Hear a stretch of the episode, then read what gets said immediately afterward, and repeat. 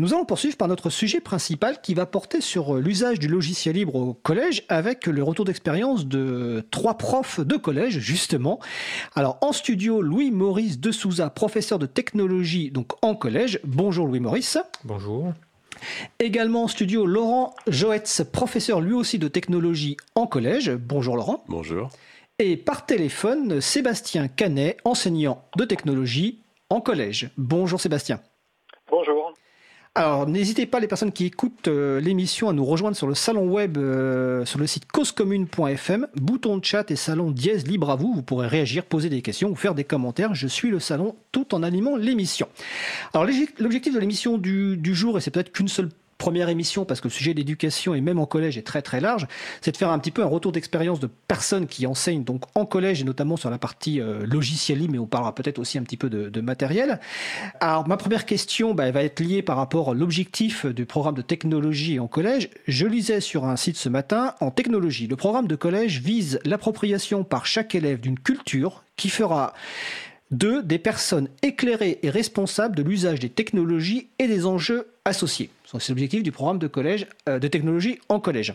donc ma première question à chacun des, personnes invitées, pourquoi est-ce important d'avoir recours bah, au libre, donc que ce soit le logiciel libre, que ce soit des ressources éducatives libres, dans ce cadre euh, d'éducation au collège?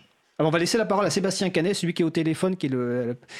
Voilà, est-ce que Sébastien, tu veux expliquer pourquoi, selon toi, euh, c'est important de, recourir à l'usage des logiciels libres dans le cadre de ce programme? Que je pense qu'il y a une, partie qui, consiste à euh, former aussi les élèves à devenir des citoyens éclairés. Enfin, pour moi, hein, c'est plutôt dans les citoyens éclairés de savoir comment fonctionne euh, un système. C'est-à-dire que c'est pas tant le modèle économique, je pense, dans la critique du, euh, dans la critique du programme, c'est surtout de comprendre euh, ce qu'il est possible de faire, de comprendre qu'il y a un code source, qu'il y a euh, des possibilités d'y contribuer, qu'il y a une forme de culture, qu'il y a la capacité d'appropriation. Et je pense que euh, dans, l'idée, c'est aussi de permettre un peu la, continuité vers une ce qu'il y a aussi en lycée maintenant avec une nouvelle option informatique, où l'idée c'est de, faire comprendre aux, aux élèves quelle est la, je dirais, la, mécanique derrière le système qu'ils utilisent. Et donc euh, sur les logiciels libres, quand on veut les, quand on veut ouvrir, c'est montrer qu'il y a des alternatives et que ce n'est pas simplement euh, lié au meilleur slogan publicitaire. Et donc euh, pour nous l'intérêt, enfin pour moi l'intérêt en tant qu'éducateur, c'est évidemment de leur permettre d'avoir les équivalents logiciels entre ce dont ils disposent chez eux et ce dont nous disposons dans l'établissement. Ça, c'est un point important. Oui, vas-y, continue. Comment? Non, j'ai dit que bah, c'était un point important ce que tu citais sur la, disponibilité euh, à la fois chez soi et en école euh, des mêmes outils, ce qui est une des forces du logiciel libre. Oui, c'est euh, moi pour moi ça c'est un, c'est ce pourquoi je travaille sur les logiciels libres depuis depuis le début de ma carrière, c'est de permettre en fait aux enfants de, de s'affranchir de toute frontière ou de tout blocage. C'est-à-dire que euh, bah, un peu comme je laisse la, porte de ma, salle ouverte, voilà, il y a, moi je suis en train de, faire autre chose ou de ranger mes stocks, il n'y a pas de problème, euh, quelqu'un vient, allume l'ordinateur et il peut continuer son travail en attendant euh, ses copains qui finissent un peu plus tard ou, parce qu'il attend, enfin je ne sais quelle raison, mais en fait l'idée c'est qu'il n'y ait pas non plus de blocage euh, d'un point de vue pragmatique hein, d'enseignant, c'est-à-dire que s'il y a un travail qui est à rattraper, un travail qui est à finir, ou qu'ils ont envie de l'améliorer, ou pour quelque raison que ce soit, il n'y a plus de blocage, puisque le logiciel ou même la version de LibreOffice que j'ai installé euh, au collège sera la même que les parents pourront installer sur leur ordinateur chez eux, ou bien que l'élève pourra prendre sur une clé en version portable. D'accord. Donc euh, en studio, je suis sûr que euh, Louis-Maurice de Souza veut réagir, ou en tout cas compléter peut-être euh, en donnant son, avis par rapport à cette, cette raison d'utiliser les logiciels libres, enfin ces raisons. En compléter, il n'y a pas grand-chose à ajouter, c'est un enjeu essentiel. Par contre, je ne retrouve pas tellement ces attendus dans ce, dans ce que sont aujourd'hui les programmes de technologie. Euh, ils ont plutôt tendance à promouvoir euh, l'industrialisation, euh, un modèle économique d'entreprise. voilà. et donc, le... après, c'est un enjeu citoyen essentiel et, tout ce qu'a dit Sébastien est, vrai. C'est-à-dire qu'il y, y a, obligation d'utiliser des logiciels libres pour pouvoir poursuivre le travail à la maison, pour être libre d'utiliser telle ou telle application. De, ça donne un apprentissage, ça donne une compréhension euh, des outils euh, que ne font pas euh, les logiciels privateurs, qui enferment dans des, dans des usages particuliers qui sont ceux de l'intérêt de l'entreprise et qui ne donnent pas les moyens à chaque utilisateur de comprendre comment ça fonctionne vraiment. Alors, je vais laisser la parole à, Laurent, mais j'ai une question. Est-ce que par rapport à, ce que tu dis, Louis-Maurice, finalement, le logiciel propre privateur, on apprend des compétences, mais dédiées à un logiciel, là où les logiciels libres euh, font apprendre des compétences beaucoup plus larges et une connaissance beaucoup plus large, euh, à la fois de l'outil, mais aussi des, des, hum, comment dire, du fonctionnement même de l'outil pour éventuellement pouvoir ensuite se, l'approprier complètement? Laurent Jouetz. C'est ça qui est compliqué, en fait, parce que... Euh, moi, quand j'ai commencé à enseigner euh, cette matière, la technologie, parce qu'on est trois profs de techno, euh, on, étudiait l'entreprise, etc. à l'époque, je me souviens, on, essayait de faire attention, de, choisir des exemples, de nommer des entreprises, mais pas une seule, de faire attention, de, de, multiplier les exemples et de ne pas se focaliser sur une entreprise, par exemple, parce qu'on ne fait pas de publicité dans l'éducation nationale, ça me paraît évident. Et, par rapport à, enfin, toute cette évolution et beaucoup, beaucoup d'évolutions concernant l'utilisation des logiciels qu'on avait moins il y a 20 ans, eh bien maintenant, euh, maintenant très clairement, euh, bah, faut pas se leurrer. Hein, les postes, ils sont tous sous Windows. Euh, dans les établissements, les profs, l'essentiel des profs qui sont pas franchement branchés logiciel libre, bah, ils utilisent Word. Pour eux, c'est normal. Et en réalité, il y a tellement d'alternatives. Euh, c'est un problème moi aussi. Ce que Sébastien euh, Canet, que je salue au passage parce qu'on le verra peut-être plus tard dans l'émission, j'utilise son travail et je le remercie beaucoup. Je pense que, ouais, on, a envie maintenant de, de, de développer ça. Euh, euh, ah mince, j'ai perdu le fil. Vas-y, Maurice, ça va me revenir. Maurice va reprendre ton fil, le temps, enfin, va reprendre le temps que tu retrouves le fil. En fait, euh, je voulais donner un, petit exemple. Euh, à, la, suite des mouvements de grève et de protestation qui ont eu lieu entre décembre et janvier avec la, la, réforme des retraites, j'ai eu l'occasion de, de, croiser de jeunes collègues. Et, et donc, ils ont tous un smartphone. Ils utilisent tous un ordinateur. Et, et quand on leur parle d'utiliser un certain nombre euh, d'outils numériques, la, première chose qu'ils disent, c'est Mais j'y comprends rien. Et en fait, ils sont tous usagers sans rien comprendre de ce qui se passe. Et pourtant, ce sont euh, des collègues qui sont nés avec. C'est-à-dire, ils ont 25 ans, 26 ans. Euh, et du coup, ils, ont, ils sont arrivés dans, dans. Enfin voilà, ils ont appris à utiliser l'ordinateur depuis longtemps. Ils l'ont vu à l'école, ce qui n'est pas mon cas. Euh, et, donc voilà, les, entreprises euh, qui, sont dans le marché euh, du numérique font en sorte que les gens soient ignorants. Et quand on se tourne vers le logiciel libre, on arrive à casser, ça parce qu'il n'y a, rien qui est fait dans l'utilisation des logiciels qui soit conçu pour que ce soit pas compréhensible. Et euh, un, dernier petit exemple que j'utilise souvent, euh, parce que moi j'ai commencé à utiliser Windows et j'ai abandonné, j'ai progressivement abandonné le logiciel privateur euh, jusqu'à abandonner complètement Windows il y, a, plus de 10 ans maintenant, 15 ans. Dans Word, pour changer le format de la page, il faut aller dans le menu fichier. C'est absurde. Tous les gens apprennent donc cette procédure il faut passer par le menu fichier pour changer, pour passer par exemple de format portrait en paysage. Et donc ils apprennent ça. Et quand on les fait passer à LibreOffice ou OpenOffice il y a quelques années, euh, ils, vont dans le menu fichier pour chercher cette même fonctionnalité et ils ne la trouvent pas. Et donc ils sont bloqués parce qu'en fait ils ont appris cette procédure. Et on retrouve ça dans tout un tas de fonctionnements des logiciels privateurs. On est contraint d'apprendre des procédures. Il y a des années et des années, euh, je dépannais euh, mon épouse par téléphone sans voir l'écran. Aujourd'hui, que j'utilise plus de logiciels privateurs, je ne suis pas capable de le faire parce que je n'ai pas besoin de retenir des procédures. Et les gens sont, sont enfermés, la plupart des gens sont aujourd'hui enfermés dans des procédures. D'accord. Laurent Jouette Oui, pour revenir sur mon idée de tout à l'heure, quand je parlais d'éviter de faire de la publicité dans, de la publicité dans l'éducation, ben, en fait, c'est un peu la même chose maintenant. Pourquoi on utilise un logiciel d'une entreprise euh, privatrice euh, dans l'essentiel, dans la plupart des établissements scolaires, c'est en fait pas normal. On devrait pas, l'éducation nationale ne devrait pas avoir à faire ça. Ça, me paraît complètement. c'est une évolution pour moi qui est complètement aberrante. En tout cas, moi, quand j'ai été formé en tant que prof, bah, on faisait pas comme ça, quoi c'est une évolution que je constate et qui est vraiment étonnante. Il y a un autre point, alors par rapport à ce que Sébastien Canet a dit tout à l'heure, je pense qu'il y a un autre, un autre élément important qui est l'utilisation des formats ouverts. Euh, pour moi, c'est essentiel. Hein. Mes cours, je les fais tous euh, sous LibreOffice. Euh, il n'est pas question pour moi d'utiliser un format qui soit pas forcément lisible chez les élèves parce que c'est une question d'égalité en fait. Pour moi, les documents que je fournis aux élèves, tout le monde doit être capable de l'utiliser, peu importe l'outil qu'il a à la maison.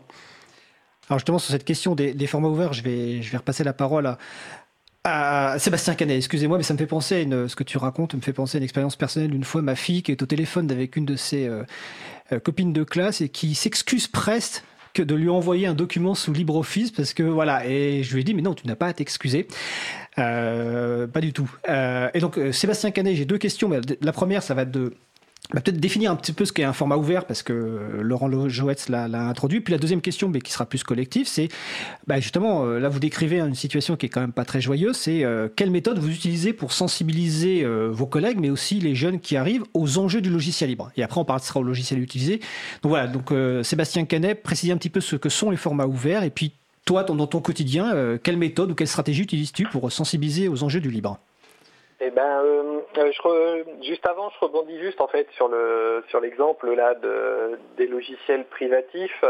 Euh, une des façons de sensibiliser, c'est un petit peu, je pense, ce qui s'est passé depuis le début des années 2000 avec l'essor des Fab Labs et du do it yourself, dans la mesure où on, on va plutôt solliciter finalement les gens à apprendre à réparer par eux-mêmes l'outillage plutôt qu'à les rendre dépendants d'un système de réparation qu'ils ne contrôlent pas un petit peu. Euh, enfin, tout ça, je pense que c'est un environnement très global actuellement hein, qui est en train de, se développer, un petit peu comme euh, les notions d'obsolescence programmée qui sont maintenant connues de tout le monde.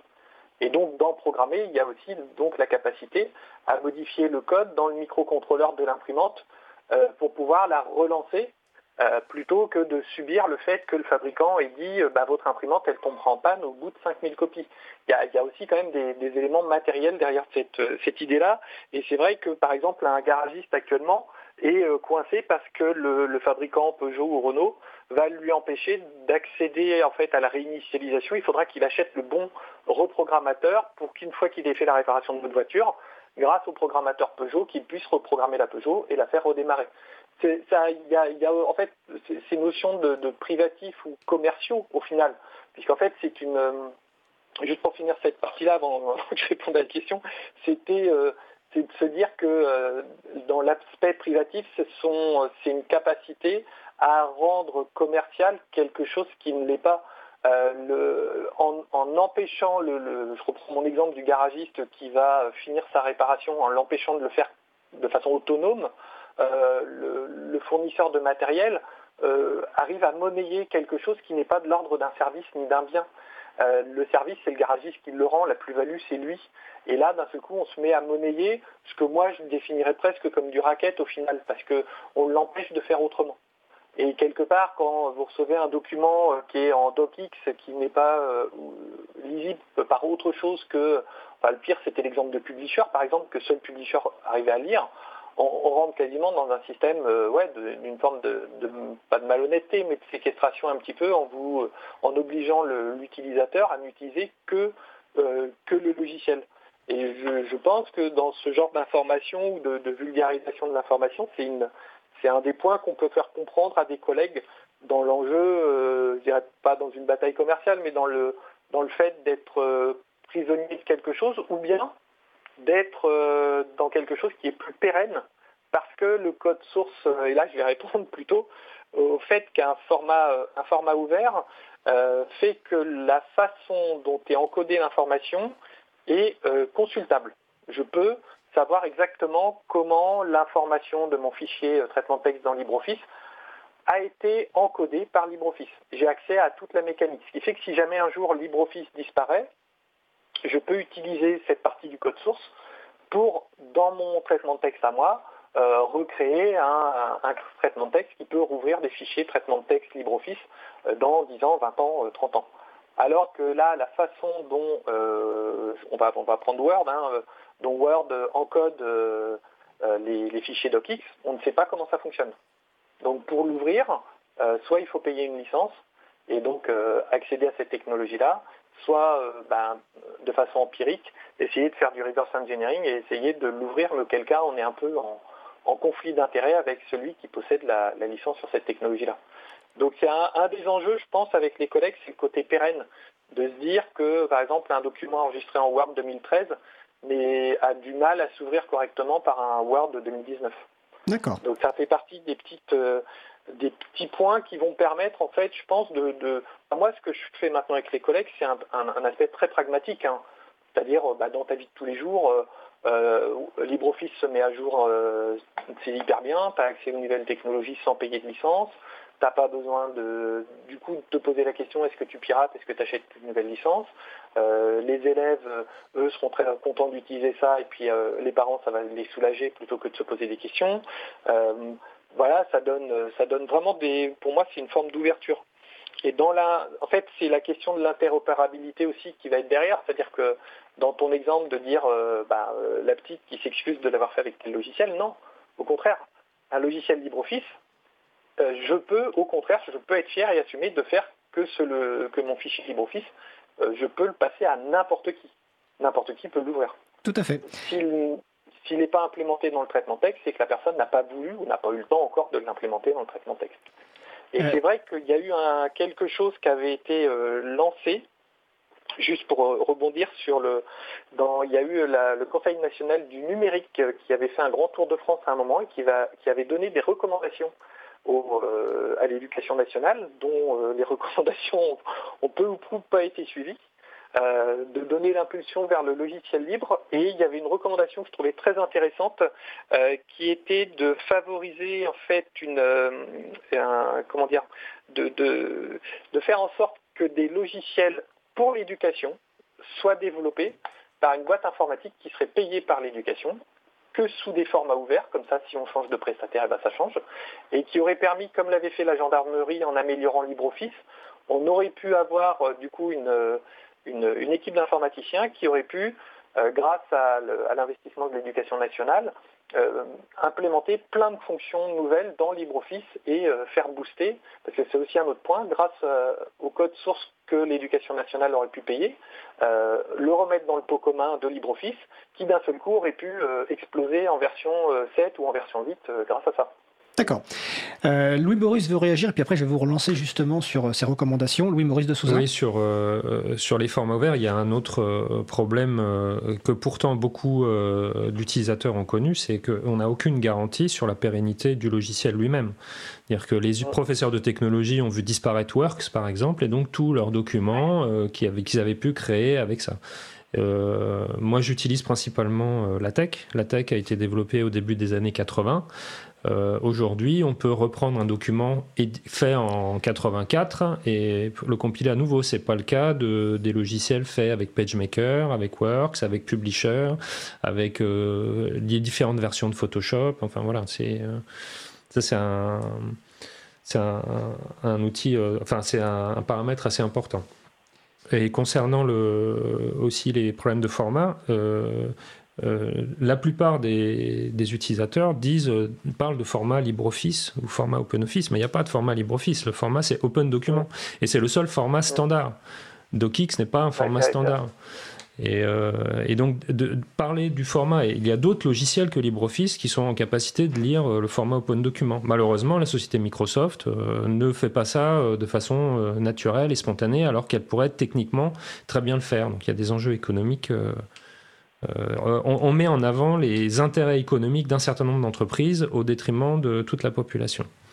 Et avant le petit tour de France de, du Conseil national du, numérique. il y avait eu euh, la circulaire Héros 2012, qui était euh, extrêmement explicite et qui n'a donné lieu à absolument rien dans l'éducation nationale ou dans le reste de la fonction publique. Alors, on va revenir sur cette question-là, parce que c'était ma question justement juste d'après, mais je vais peut-être laisser Laurent Jouette s'il veut compléter sur la partie un petit peu bah, la stratégie pour sensibiliser les, collègues et, puis aussi les, jeunes, tout simplement, à ces questions-là. Alors, cette question, elle tombe sur moi et s'il y a des collègues qui écoutent, ça va les faire rigoler parce que, en fait, il n'y a pas de secret. Euh, quand, euh, alors moi, je suis professeur de technologie dans l'établissement, euh, je suis aussi référent numérique et en fait, c'est par mon exemple auprès des collègues que j'arrive à petit à petit faire passer des messages en étant absolument intransigeant sur déjà sur les documents que j'accepte moi, ce que j'envoie. Alors c'est vrai, très souvent, bah, on passe pour un libriste forcené, ça c'est très clair.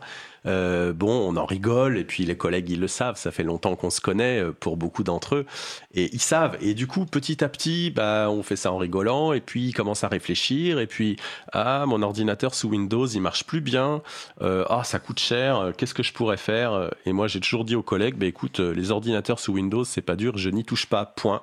Par contre, si tu veux migrer sous Linux, et eh ben là, je passe mon temps, le temps nécessaire à t'aider, il n'y a aucun problème. Et j'ai réussi à, j'aime pas le mot convertir parce que parce que c'est je sais pas ça me convient pas mais euh, j'ai fait évoluer euh, des gens autant dans, dans, les usages que dans les pratiques euh, et, par rapport aussi au matériel qu'ils utilisent et au logiciel qu'ils utilisent par mon exemple ouais je pense D'accord, l'exemple c'est souvent la mm. meilleure, meilleure chose.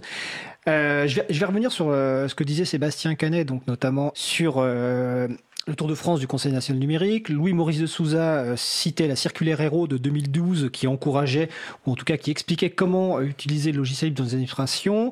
Euh, et donc plus globalement, ma question, et je, rebondis sur la question sur le salon web euh, donc de Marie-Odile, alors qui pose plein de questions, qui fait plein de, remarques, mais qui notamment demande ce qu'en pensent les chefs d'établissement. Donc moi je vais élargir. qu'en pense la hiérarchie? Quelle politique ministérielle il y a depuis toutes ces années par rapport au, logiciel libre, au logiciel privateur J'ai l'impression à vous entendre que c'est quand même un morne pleine, c'est-à-dire que c'est d'une tristesse euh, incroyable. Je regarde Marie Maurice qui me regarde.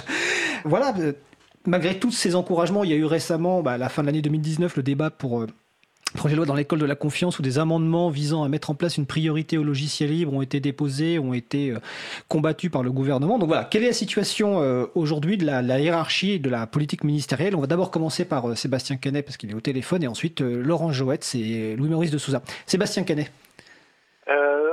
ben moi j'aurais tendance à, de ce que je vois quand même depuis, euh, depuis un paquet d'années, malgré toutes les tentatives et puis même justement en allant vraiment euh, relativement loin en termes de recommandations, puisque ça ne reste que de ça, euh, c'est-à-dire aussi bien par la circulaire Héros que pour une information, une petite ligne dans un bout de programme de SNT pour le lycée ou de collège ou de technologie collège quelque part qui va, arriver à se glisser dans les programmes.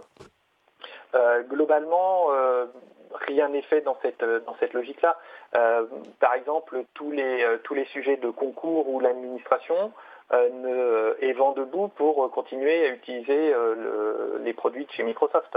Il y a, il y a une incapacité après à changer les habitudes parce qu'ils connaissent le raccourci clavier de machin ou de bidule, qui fait qu'en fait on se retrouve avec un, avec un blocage, euh, qui fait comme de toute façon il n'y a aucune réelle volonté politique derrière de l'assurer, euh, donc on reste dans un, quiproquo, on aimerait bien que, mais au final faites comme vous voulez, et puis il se réfugie derrière la, sacro-sainte euh, autonomie de l'établissement.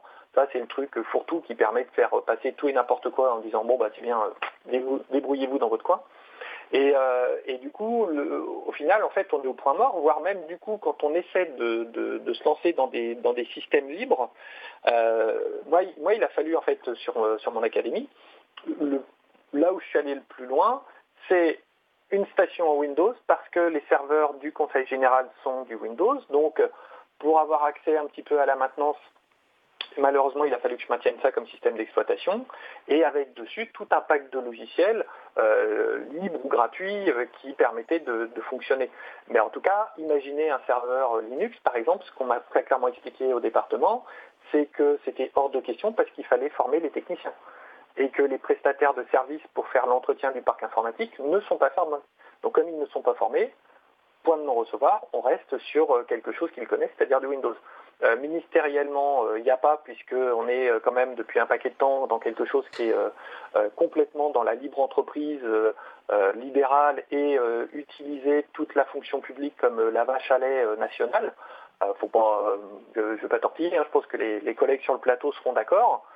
donc à partir du moment où on peut avoir un modèle payant que l'administration va arroser, pour eux, ça fait tourner une roue économique. Et c'était ce que je n'avais pas compris en fait, par exemple des collectivités. On heurte en fait entre la, volonté de certains, certains élus et le fait que le, devoir ou l'engagement des collectivités, c'est d'avoir un, périmètre géographique dont l'économie tourne bien. Donc même si, euh, même si le Conseil général voulait embaucher des informaticiens, ils ne le feront pas parce que dans l'idée, il faut payer des entreprises et avoir des entreprises dynamiques qui vont fonctionner. Alors que ça coûterait moins cher d'avoir une entreprise d'informaticiens qui bloque, pardon, qui bosse pour le Conseil général, ça coûterait moins cher, ce serait plus efficace, eh bien il vaut, mieux des, prestataires de services pour faire tourner une roue euh, artificiellement économique. Et donc le, les points pour moi, c'est rien du tout au final, voire même on se fait retoquer ou euh, traiter de rigolo parce qu'on va mettre en avant euh, des logiciels libres. Moi, le, pire truc, c'est quand même que j'ai eu de la part de la direction académique du numérique un jour un mail où on me rétorque comme disant mais de toute façon, les logiciels libres, ce n'est pas sérieux. Mais moi, je lui ai répondu, mais tu crois, tu, crois que le NT académique, derrière, c'est quoi? C'est des, serveurs Apache? C'est-à-dire, c'est des serveurs avec des langages qui sont euh, libres, euh, des serveurs avec euh, des systèmes d'exploitation qui sont libres. quand on voit tes mails, bah, le serveur qui contient les mails, bah, c'est un système qui est libre. Et oser dire ça que, alors qu'on envoie un mail par Internet qui repose que sur des serveurs en Linux, on dit les logiciels libres, c'est pas sérieux. On se retrouve dans un, contresens absolu. Mais je pense qu'on n'a pas du tout, du tout, du tout les volontés politiques pour, pour mettre quoi que ce soit en place. D'accord. Je vais passer la parole à Laurent Jouette. C'est juste avant, juste rappeler aux gens qui pensent que le chip c'est pas sérieux que sans logiciel libre, il n'y aurait pas d'internet tel qu'on le connaît. Laurent Jouette. Alors pour rebondir justement là-dessus, il y a quand même des, des trucs positifs euh, dans ce domaine-là. Moi, j'ai, je travaille dans une cité scolaire, donc j'enseigne la technologie en collège, mais en fait, j'enseigne aussi SNT en lycée en seconde, cette nouvelle matière là donc que tu évoquais. SNT, c'est sciences, sciences numériques et technologies, nouvelle matière en seconde, euh, où justement euh, dans le programme, bah, on étudie les protocoles réseau, tout ce genre de choses et, et donc donc, euh, bah, forcément, c'est important pour moi euh, d'ouvrir l'esprit des élèves. En seconde, ils commencent à comprendre un peu comment ça marche. Ils se disent, ah bah ouais, c'est le moment de placer du libre, en fait, hein, pour nous. Et là, ils comprennent que l'importance que ça a. Donc euh, ça, c'est le premier point. Ensuite, bah, je suis dans un établissement un peu particulier. Pour reprendre, on cherchait des exemples hein, de d'usage. Alors moi, je pense que les, les chefs d'établissement, bah, ils sont complètement surchargés de boulot en ce moment. Ça, c'est très clair. Hein. Ils sont, ils ont la tête sous l'eau et, euh, et ça va pas aller en s'arrangeant, je pense. Ils ont de plus en plus euh, de responsabilités à gérer euh, localement et euh, bah, leur demander de changer leurs habitudes, il n'y a pas de secret. Hein. Ils ont eu l'habitude d'utiliser Word, Excel, etc. On leur demande de faire euh, les tableaux pour les répartitions horaires et tout ça. Bah, les fichiers, ils ont des formules dans Excel. Ils vont pas s'amuser à tout changer dans LibreOffice parce qu'ils n'ont pas le temps, tout simplement, à mon avis. Donc ça, c'est le premier point. Et puis un exemple, euh, j'essaye de, voilà, synthétiser un peu, d'aller assez rapidement, mais un exemple de ce que l'institution peut faire de, de complètement fou par rapport à ces histoires de format. nous, on accueille des élèves porteurs de handicap moteur qui composent notamment au lycée pour les E3C, parce que c'est de l'actualité, euh, sur e ordinateur. Alors les E3C, c'est les épreuves anticipées euh, du bac. Euh, donc ces jours-ci, on en entend parler. Et euh, alors nous, notre lycée, il n'est pas bloqué. On doit gérer euh, le fait que bah, ces élèves, ils doivent composer sur ordinateur. on a donc des nouveaux systèmes, des nouveaux systèmes de, de, de copie de bac qu'on doit scanner afin qu'elles soient corrigées après numériquement par les enseignants. Et quand les élèves ils composent sur ordinateur, il bah, faut qu'ils composent sur une copie qui est formatée en fait, hein, pour qu'on puisse, c'est complètement débile, la scanner après, on doit l'imprimer et la scanner. Bon, ok. Euh, et euh, bah, ces fichiers-là, euh, le SIEC, alors le SIEC, je sais pas ce que c'est, c'est la maison des examens qui organise ça, fournit un fichier .docx. Voilà, je crois qu'on a tout résumé. Avant la pause musicale, Louis Maurice de Souza, tu voulais réagir? Euh, Ou tu préfères une question Non, non, non, non. Euh, en fait, il faut euh, comprendre que l'État est, absent de, cette histoire, puisque avec, avec la décentralisation, les établissements scolaires dépendent maintenant des collectivités. Donc les collèges dépendent des départements et les lycées dépendent des régions. Et donc c'est progressivement, les collectivités prennent le contrôle de, de, tout le matériel dans, dans les établissements scolaires. Euh, et donc, euh, on est effectivement, comme disait Sébastien, dans un dogme euh, libéral où c'est l'entreprise qui va tout résoudre, même s'ils sont très majoritairement incompétents. Euh, ils savent pas ce que c'est que le, le, métier d'enseignant, ils ne connaissent pas les besoins des enseignants, ils savent déployer du Windows et ça s'arrête là. et donc, dans le meilleur des cas, ils ils interviennent de, de, façon très très incomplète et insuffisante dans les établissements scolaires. Euh, un bon exemple, c'est l'ENT. Tout à l'heure, on parlait de ne pas faire de publicité dans les établissements scolaires. Euh, dans, le département des Yvelines, quand on utilise la messagerie de l'ENT, on a une jolie publicité pour Microsoft Outlook. On a une jolie interface qui refleure bon les années 90. Et on a un, outil qui est complètement inutilisable. Laurent, juste avant la pause musicale, vas-y. Euh, tout n'est pas complètement noir. après la pause musicale, on va parler de choses plus belles. Mais ah. vas-y. Euh, bah, L'ENT euh, de la région Île-de-France pour les lycées, donc de toute l'Île-de-France, c'est basé sur OpenENT, qui est une solution libre quand même. Exactement. On va parler de la partie positive après, justement, après la pause musicale. Pour se remettre un peu euh, de toutes ces mauvaises nouvelles, on va écouter Crazy par Anosira. On se retrouve juste après. Belle journée à l'écoute de Cause Commune. Cause Commune 93.1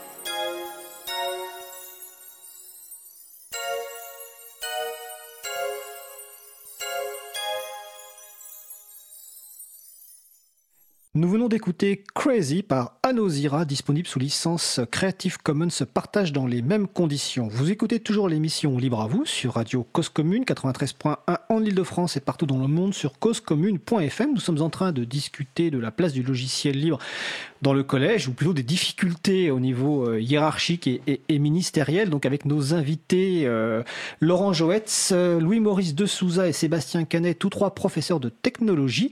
Dans cette seconde partie de l'émission, qui sera plus courte que la première, parce qu'ils sont passionnants, mais le temps avance, nous allons parler des côtés un peu plus positifs quand même, parce qu'on a parlé beaucoup des problématiques que vous pouvez rencontrer.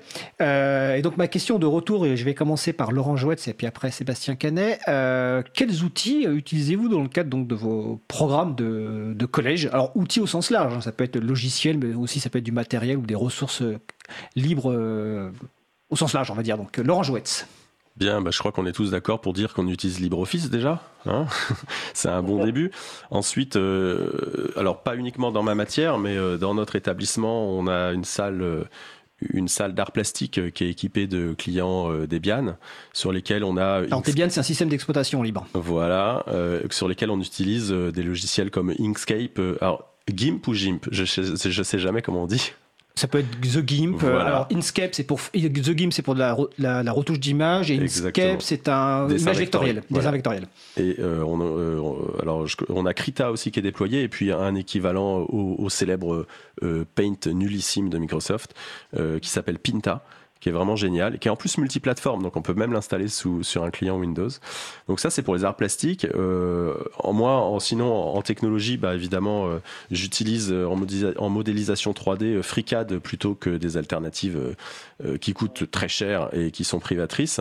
Pourquoi? Parce que, bah, on l'a dit tout à l'heure, les élèves peuvent l'installer chez eux et s'entraîner. C'est juste ça.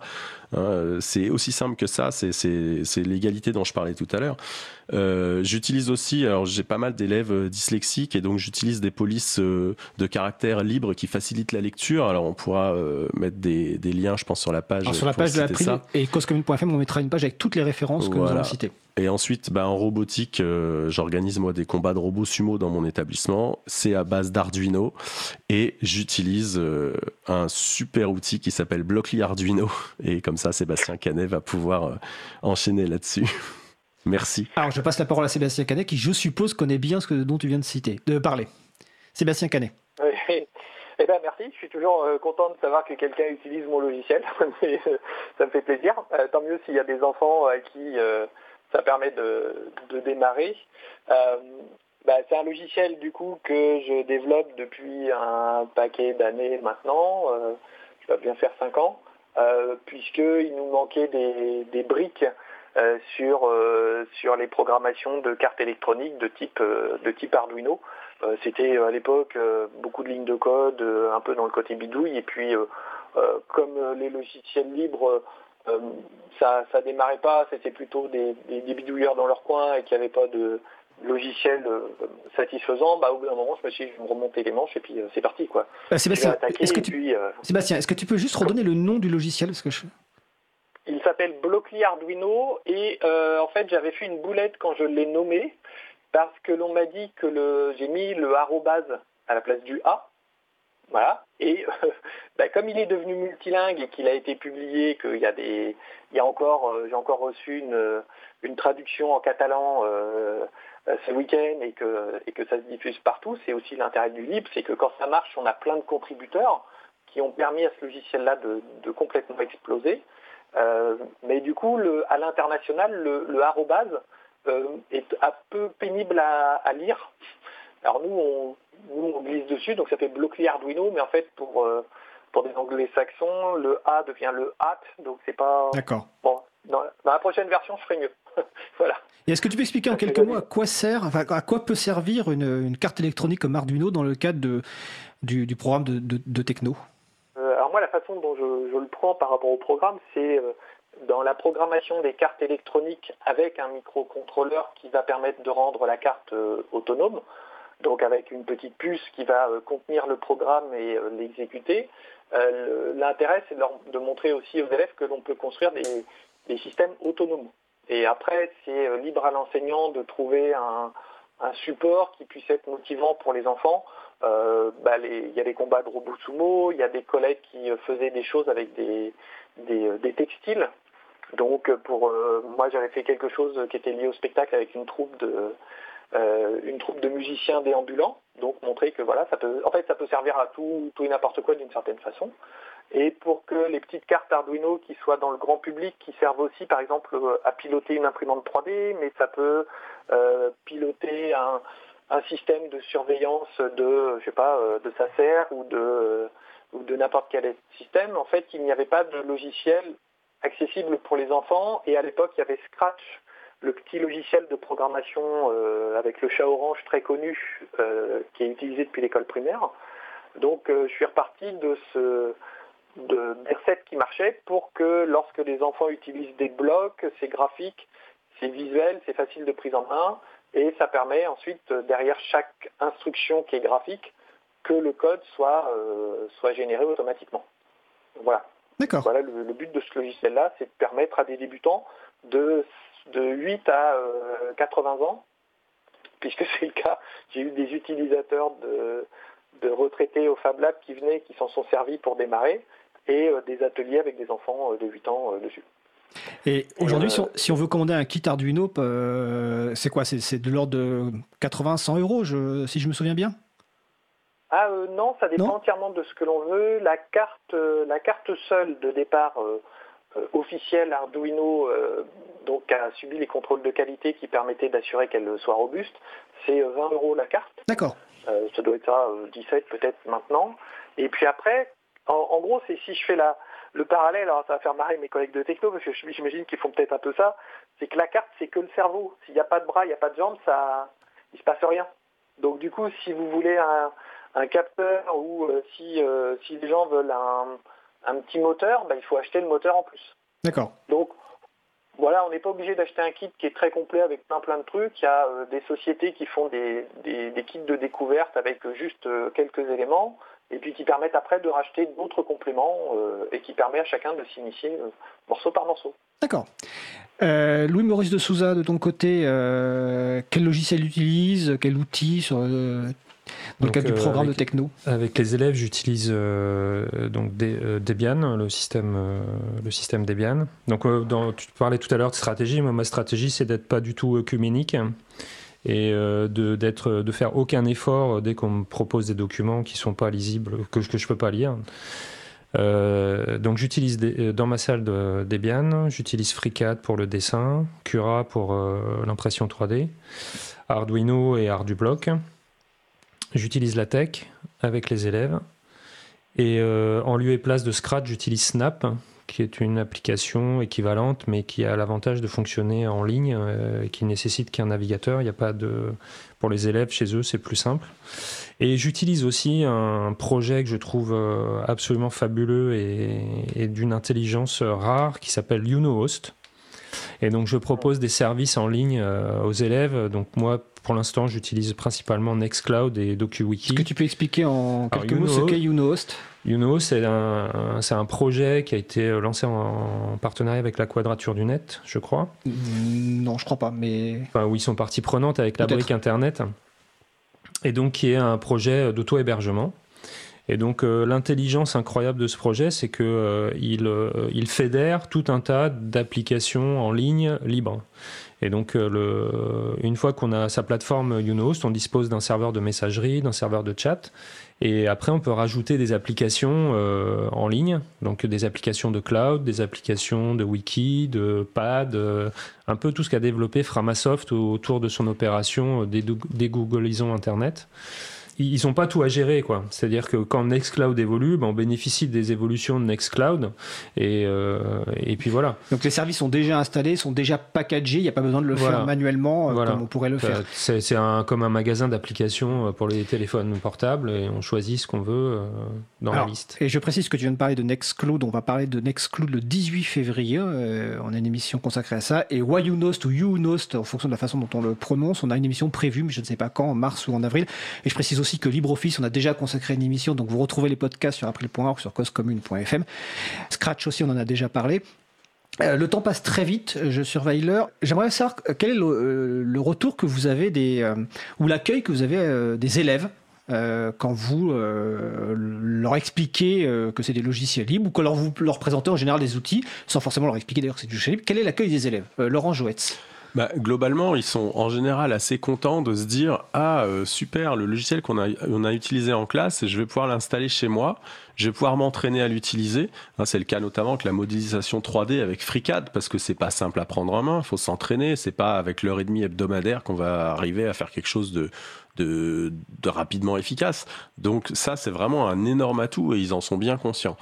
Euh, ensuite, euh, moi, j'ai euh, l'exemple de quelques élèves qui sont, bah, évidemment, quelques-uns un peu plus geeks que les autres, qui viennent me voir et puis qui me disent. Ah, moi je, sais que votre ordinateur il est pas sous Windows, j'aimerais bien apprendre, vous pouvez m'expliquer, me montrer, et voilà, ça commence comme ça, et ça c'est les meilleurs retours. Voilà. Sébastien Canet, quel est le retour de, tes élèves? Eh ben ils sont très bons et ça m'a fait sourire parce que c'est vrai que bah, on, se retrouve quoi dans le pour certains qui, euh, sont euh, un petit peu dans le côté geek au sens de vouloir comprendre, euh, aller plus loin que la surface des choses, ça fait hyper plaisir quand ils posent des questions et qu'ils voient qu'en fait, comme on maîtrise derrière et qu'il leur manque des interlocuteurs, bah là, ils sont juste hyper contents d'avoir quelqu'un qui leur dit, puis il y a ça, et puis après, il y a ça. Et en fait, c'est le, c'est le problème de la connaissance qui de, sollicite tout le temps des questions vers une nouvelle connaissance et ainsi de suite. Donc, euh, donc c'est génial, ça les flatte vachement. Et euh, moi, l'intérêt de la, solution, ce que j'avais essayé de favoriser au maximum, c'était des logiciels portables, euh, c'est-à-dire que l'on peut les copier sur une clé USB, les, les lancer depuis la clé USB ou bien les copier sur n'importe quel autre ordi. Il n'y a pas besoin d'installation, il n'y a pas besoin de droit administrateur ni rien. Et euh, la portabilité, ça, m'a vraiment aidé à donner de la. Les élèves ont senti une forme de plus-value, et notamment ils se sont sentis, euh, comment dire, euh, maîtriser et puis un peu faire les, bah, faire les grands en fait chez eux, parce qu'ils les ont emmenés chez eux les logiciels. Et donc il y a aussi les retours des parents qui, ont vu que bah, les, enfants ne sont plus simplement des utilisateurs ou consommateurs d'un logiciel ou simplement utilisateurs avec des procédures toutes faites, mais d'un seul coup les, enfants étaient allés plus loin dans le dans l'appropriation finalement que les que les parents au départ. Et, un autre écho du coup pour les, parents, ce qui était très rigolo, moi, c'est quand je me suis mis à utiliser le logiciel de modélisation de maison qui s'appelle Sweet Home 3D, qui est un logiciel libre multiplateforme. Et alors là, euh, avec plusieurs collègues, quand on a quand lancé ça avec euh, avec les programmes, on a tous eu des retours de parents qui étaient euh, aux réunions parents-France qui nous expliquaient Ah, mais c'est hyper bien, au fait, le logiciel que vous avez donné, euh, j'ai refait les plans de ci, euh, ça nous a permis de ça. Et, après, en fait, par effet de bord, ça permet de, de contaminer par effet positif, en fait. D'accord. Euh, je vais faire un dernier tour de table. ça, me ça, me faisait sourire aussi Sweet Home 3D parce que c'est un des logiciels que ma fille m'a montré il y a quelques années quand elle avait je sais plus quel projet. Effectivement, c'est un projet génial. Et alors j'avais peut-être une question, mais alors en réponse rapide, euh, Sébastien, euh, j'ai assisté il y a quelques années à des coding goûtés, donc euh, où des enfants apprenaient avec les parents à, coder. Et il y avait un truc qui était magique, c'était quand les enfants montraient ce qu'ils avaient fait à leurs euh, parents. Est-ce que vous avez des retours comme ça de, de qui vous ont dit, qui vous ont dit, ah, j'ai montré ça à mes parents, ils étaient euh, fiers de moi? en tout cas, ils étaient impressionnés. Euh, c'est pas directement par les élèves, c'est souvent les parents qu'on voit qui vont nous dire qu'ils sont lancés à faire quelque chose ou que les, enfants leur ont montré ce qu'ils ont pu faire et que ça leur a donné envie de participer ensemble. Moi, j'ai longtemps essayé de, mener des ateliers où euh, j'en ai, très peu mené des, ateliers où j'ai réussi à imposer en inscription un parent et un enfant, donc à deux sur l'ordinateur. D'accord. Mais euh, quand, quand, je l'ai fait, ça marche, ça marche vraiment très très bien parce que le, comment dire, le, les processus de raisonnement ne sont pas du tout les mêmes. Donc euh, quand vous lancez une question ouverte, c'est, le résultat est absolument génial. D'accord. On va faire le dernier tour de table. On va commencer par le Joëtz. Alors, ma donné de, tour de table, excusez-moi, c'est pas une question. C'est si vous avez envie de dire quelque chose ou un appel à lancer ou des annonces à faire. Mais euh, rapidement, on va commencer par Laurent Joëtz. je voulais juste rebondir sur ce qu'il vient de dire euh, Sébastien, Sébastien Canet. Euh, sur les retours des, des élèves, nous, on a un, des ateliers en sixième où on, on, fait, on appelle ça usage du numérique. Et euh, on utilise Scratch et puis on, s'est amusé à animer avec euh, Scratch une fable de La Fontaine qu'ils ont étudié en français et les élèves ils vont montrer ça au prof de français après qui connaît pas Scratch parce que le prof de français il se dit pas euh, ah bah moi je vais faire du Scratch en classe avec mes gamins.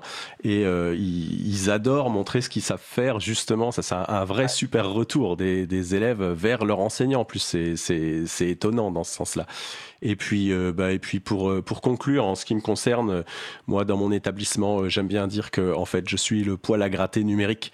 un peu libriste, certes, mais voilà, qui essaye de faire réfléchir, réfléchir sur les usages, autant pour les collègues que pour les élèves. D'accord. Louis-Maurice de Souza, un dernier mot à ajouter? Euh, bah, que c'est un enjeu, un enjeu majeur de société et qu'il ne faut pas attendre quoi que ce soit de l'État, ni des collectivités, ni des politiques, et qu'il faut se battre pied à pied sur le terrain au jour le jour. Sébastien Canet, est-ce que tu as quelque chose à ajouter? Bah, Je suis entièrement d'accord sur le côté politique et que, euh, et que du coup, ce qui serait, euh, ce qui serait juste génial, c'est qu'on arriverait, si on pouvait arriver, nous aussi, libristes, à essayer de fédérer nos forces pour, euh, pour vraiment prendre en, considération le fait qu'il y ait une bataille à mener, c'est une bataille sociétale, culturelle, pour que ça existe. Et euh, au lieu que chacun réinvente euh, l'eau tiède dans son coin, si on arrivait à mettre un peu d'énergie derrière, bah, par exemple, je, reprends l'exemple de LibreOffice parce que c'est celui que tout le monde connaît, mais c'est vrai que LibreOffice, sont pas les logiciels libres tournent avec très peu de personnes. C'est ça qu'il faut bien, comprendre, hein. c'est que les personnes qui contribuent sur leur temps libre ou autre, ou qui seraient payées un petit peu, il n'y a pas beaucoup de gens derrière chacun des gros projets que nous utilisons tous. Et euh, moi, ce que j'arrive à faire, c'est à faire que les associations dans lesquelles je suis euh, fassent des dons aussi euh, pour permettre aux fondations de maintenir les logiciels libres, peut-être pour payer d'autres programmeurs ou développeurs.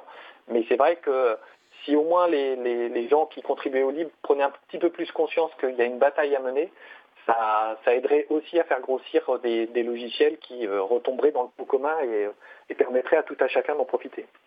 Écoute, c'est une belle conclusion. Je précise qu'on va consacrer quelques émissions à venir sur la question du financement des projets libres, les projets grand public et les projets euh, plus peut-être euh, orienté professionnel parce que le financement n'est pas forcément le même. En tout cas, je tiens vraiment à remercier euh, nos trois intervenants qui ont été euh, passionnants. Euh, donc Laurent Joetz, Louis-Maurice de Souza et Sébastien Canet. évidemment, on reparlera de ce sujet-là, alors que ce soit dans le domaine du collège ou peut-être primaire ou peut-être dans le secteur du, du, supérieur. En tout cas, merci à vous. Je vous souhaite de passer une belle fin de journée à tous les trois. Et à bientôt.